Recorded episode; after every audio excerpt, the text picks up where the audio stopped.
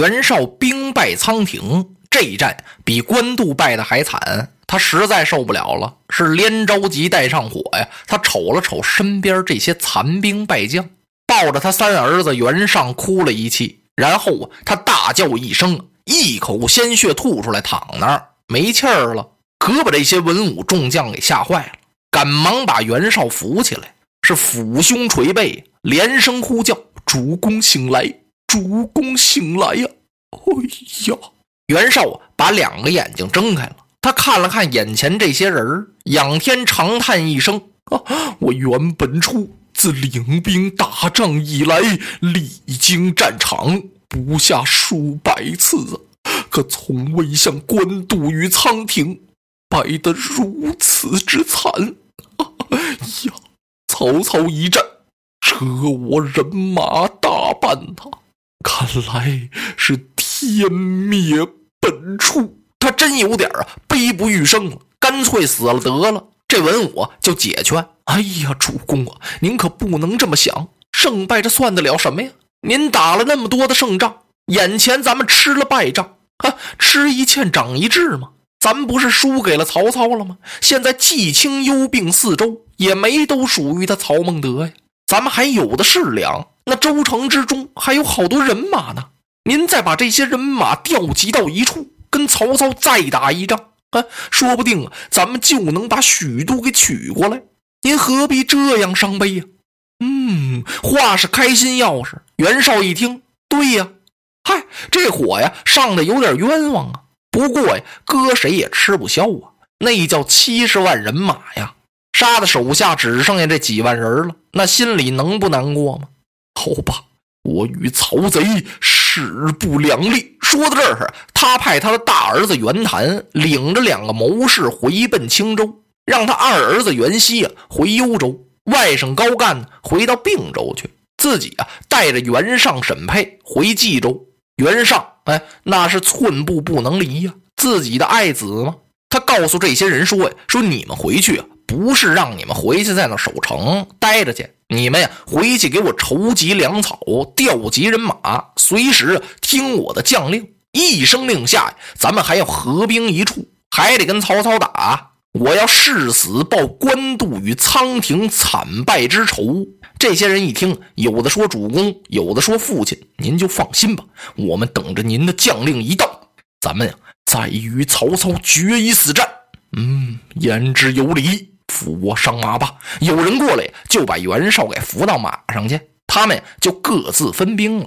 袁绍回到了冀州，他不行了，那叫吐血呀，那可不是开玩笑，起来都困难了。他就把冀州的军权交给了他儿子袁尚，让沈佩来辅佐，好好守住城池，派出去探报去，时刻呀打探曹操的动向。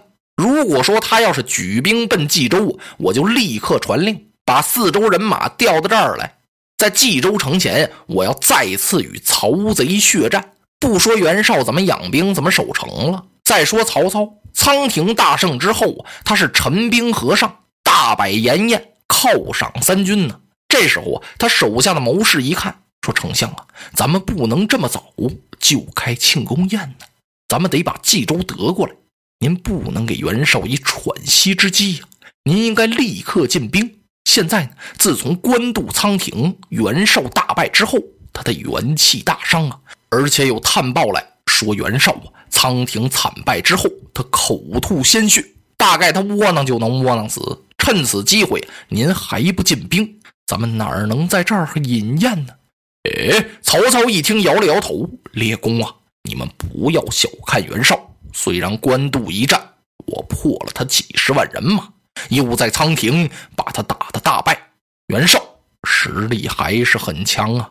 那冀州粮食很多呀，冀青幽并四周还有好多人马呀，哪能像济公说的这么容易呀？咱们到那儿就能唾手而得，把冀州拿过来吗？啊，不容易呀。话又说回来，连年征战，军事疲惫，且不说，现在是河谷已熟。就是庄稼都成熟了，老百姓哪有敢收庄稼的呀？啊，全吓得逃得无影无踪了。这怎么能行啊？我想还是等把庄稼割完了之后，等到了秋天，秋高气爽，不冷不热，粮食也下来了，咱们呢也休息过来，粮草也备齐了，然后咱是一鼓作气再取四周不迟。你们说怎么样啊？几个人正在这儿商议呢，忽然由得外边跑进一探报来，他是满脸惊慌啊啊！启禀丞相。大事不好啊！何事惊慌？速报上来，刘备刘玄德领人马偷袭许昌。啊！把曹操给吓了一跳。刘备好大胆子呀！好嘛，我在这儿跟袁绍打仗，他偷偷打我许都去了。他哪儿弄的人马呀？他手底下那几千人，我还不清楚吗？再探，把这探报刚打发走，荀彧由许都来了一封急函呢。曹操把书信打开了，这么一看，果有此事。荀彧在信上啊写的很清楚：刘备在汝南得了两员大将，一个是刘辟，一个是公都。汝南那儿有一万多人马，那都是刘辟和公都的人马。这两个人把这些人马呀就交给刘备了。玄德这次听说曹操引兵深入，去仓亭了，与袁绍决战去了。刘备带着这一万多人从后边抄上来了。要把许都给拿过去，这下曹操可有点发慌了。他最担心的就是这老家。每次曹操领兵外出，他把人安排好了守许都，他都千叮咛万嘱咐。虽是那样啊，他心里也总不稳当。他知道我在这领兵深入打仗，指不定是谁呀，就许啊偷偷的奔许都去。果不出其所料啊，可是他没想到啊，是刘备，好大的胆子呀！我不能再在这儿屯兵了，这庆功宴呢，咱也甭开了。曹操派曹洪领五万人马陈兵河上，以监视袁绍的动静，然后自己带领人马呀，拨过头来是直扑汝南，去活捉刘备。刘备真来了，一点都不假。玄德的人马呀，正往前走着呢。探报来禀报说，曹操已经由仓亭回兵了。哟，玄德一听，曹孟德回来的好快呀！他是兵回许都啊，还是奔汝南来了呀？探报一听啊，骑兵将军就是奔咱们这支人马来的啊！玄德一听，好嘛，奔我来了，那赶快扎寨吧！他让云长在左，张飞在右，自己领着大将赵云守住了中心大寨。刚把寨扎住，探马来报：曹操讨战，让您亲自到阵前搭话。刘备一听，传令。迎敌一声炮响啊，由寨中把人马就带出来了。这时候，云长和张飞也都杀出来了，两阵队员。曹操一摆手，叫一声：“仲康，随我来！”他带着大将许褚就到了阵前，让刘备马前搭话。玄德一看，过去吧。赵云保着驾到了跟前，玄德在马上一抱拳：“丞 相别来无恙，你挺好啊。”说着，刘备打量打量曹操。比在相府青梅煮酒论英雄那时候啊，瘦了点可能官渡之战呢，累了。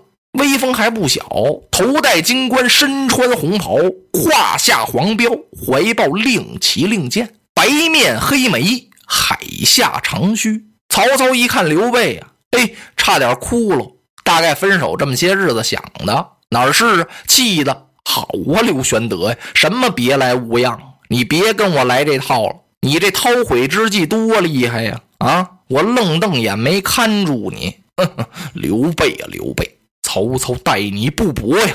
你走投无路，投奔我许都，我把你待如上宾呐，上宾，甚至于是兄弟，我亲自在天子面前给你请官，官拜左将军。要没有我的引荐，你跟天子续得上家谱吗？你能当得了皇叔吗？嗯，我待你这么好，你用韬晦计把我给骗了，你还拐走了我那么多的人马，今天你还带领着人要打我的许都，哈哈，你真是岂有此理！刘备一听也火了，呸！住口！曹孟德，你名为汉相，实为国贼，我是奉。诏讨贼！哎呦，刘备这话给曹操提醒了。对我杀董承的时候啊，发现了天子诏书，诏书上啊有刘备的签名，在我跟前那几个，都让我给杀了，只有俩人我没逮着，一马腾在西凉，还有一个就是你刘备。今儿你还说呢？嗯，刘备一听，我为什么不说呀？我有诏书在此，你且听了。说到这儿，刘备由打腰里边拿出一块白绫子来，是朗声读诏，在两军阵前，他把汉献帝那诏书念了一遍。这份诏书已经不是董承手里那份了，刘备记得很清楚。按照那个呀，他自己写下一份来。这一念，曹操哪受得了啊？气得曹操往旁边一带马，当时传令：“许褚何在？你还不把刘备与我拿下马来？等待何时？”许褚往前这么一催马，赵云拧枪就上来了。两将在阵前就打上了，好厉害的赵子龙啊！跟许褚战了三十几个回合，他盘马一枪，腾的一下子就把许褚的盔缨给挑掉了。许褚吓了一哆嗦，他往下一带马呀。刘备趁此机会把令旗这么一摆，大喊一声杀！云长、张飞就杀过来了。这场混战把曹操给杀的大败。曹操的人马是远路而来，已经很疲劳了。他到这儿是马不停蹄就打上了，一下子曹操败了三十多里路，刘备是大获全胜。落花葬黄冢，化蝶各西东。千年之后的我，重复着。相同的梦，恍惚中。